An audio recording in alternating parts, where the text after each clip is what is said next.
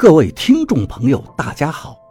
您现在收听的是长篇悬疑小说《夷陵轶事》，作者蛇从阁，演播老刘。第一百八十五章，王八是驾车一路追来的，是一辆挂着武警牌照的越野车和一辆中巴车。有专门的司机，越野车司机是一位军人，对王八毕恭毕敬。王八对他说：“你今晚就住在这里，明天送我师傅回长阳西平。”司机自己找旅馆去了。王八安顿好赵一二，看着我，看得我浑身都不自在。屋里的气氛很是尴尬，我不敢看他的眼神。是的。我没有做到对王八的承诺，甚至还不想把明灵还给他，还自行带着赵一二走了。这种种做法是完全不相信他的表现，并且差点让赵一二罹难。我现在这么想，是因为王八来了。我突然发现自己心眼太小，到了这个地步才相信王八。王八看了看屋子破碎的窗户，找旅店老板要了一个床单，铺在地上画了起来。他画的不是符诀，而是一朵牡丹。当他把床单挂到窗棂上，那朵牡丹就显出光芒，绿油油的灵光。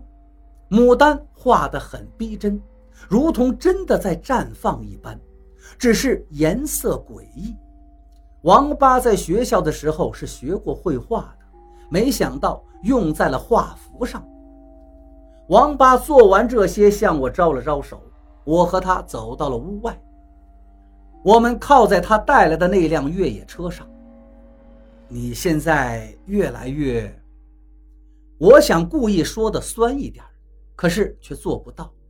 我没法和王八跟以前一样无所顾忌的开玩笑。我们还是不是兄弟？王八问我。应该还是吧，我回应道。答应我，帮我照顾我师傅。王八为难的说道。我明天要去北京，我没时间送师傅回去了。那怎么办？我问道。赵先生现在这个样子，没事的，你把那个床单带着。到了晚上就挂在大门上。王八说道：“你不愿意把明灵还给我，是不是想再回去？”那个散阴温的东西，我迟疑的说道：“我觉得他有弱点，但当时我没时间了。如果再给我一次机会，我也许能做到。”有你这句话，王八说道：“我相信你，我错怪你了。但你想过没有？”这个事情应该由我来做的。是啊，你才是赵先生的徒弟，你答应了老严，当然比我更合适。可是你看到了那个东西的破绽了吗？他不敢出来。王八说道：“只要想办法把他拖出来就行。”我无话可说了。我为什么就不相信王八呢？他的看法和我完全一致啊。我会尽快从北京回来，到时候我再去一趟大泥村。这段时间里，你帮我照看师傅，等我回来。赵先生会原谅你吗？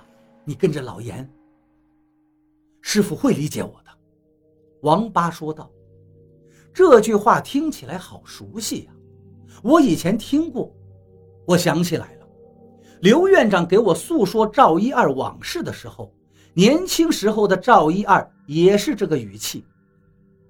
王八给了我一个号码，有什么事情就打这个号码，我随时能接，但是平时就别打了，也别告诉别人。王八拿出个手机来，我羡慕不已。如果我当时知道这是卫星电话，肯定会更加嫉妒的。赵先生真的没危险了，我还是不放心。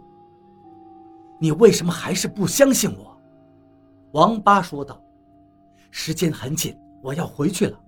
记住，等着我回来。王八和那班神棍坐中巴车走了。他错了，他也没想到，赵一二的噩梦才刚刚开始。和今晚的那些魂魄相比，赵一二真正的噩梦还没有到来。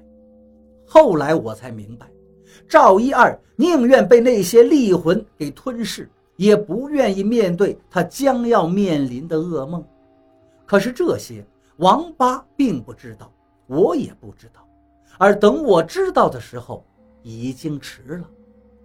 我回到房间。赵一二正在把身上的银针一根根的拔下。王宝阳这个蠢货，当初叫他只能扎七分，他非要扎七分三厘。这个蠢货！赵一二一边说一边轻声的骂。听他这么说，我知道赵一二并没有对王八恩断义绝，他还在叫王八为王抱阳，而不是王坤鹏。证明他还是把王八当做弟子的。赵先生，您不恨王八跟着老严吗？我问道。是不是因为他救了您？他救我是本分。赵一二轻蔑地说道。连老子都不救，反了他了。那您……其实我也想了，刚才看见他施展道法的样子，我就想通了。他不是池中之物，我没理由妨碍他的前途。也许他真的会成为道门的第一人。他的想法我早就知道，他想把鬼道的地位提升起来，和那些道教并驾齐驱。他这么想，和金老二倒是一个心思。鬼道不是道教吗？我好奇地问道。不是，赵一二说道。鬼道一直在坚持，没有被道教吞并。我想起了老严曾经给我说过的典故：鬼道的确不是道教，但是行的却是道法。赵先生，道教和鬼道到底是什么渊源呀？我问道。你感兴趣了吗？赵一二取笑我：“你想拜我当师傅？”还不想。我知道赵一二在跟我开玩笑，他是妖房，只能有一个徒弟。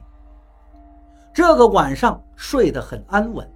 王八的法术比赵一二的结界要严厉很多，我在屋里从心里感到踏实。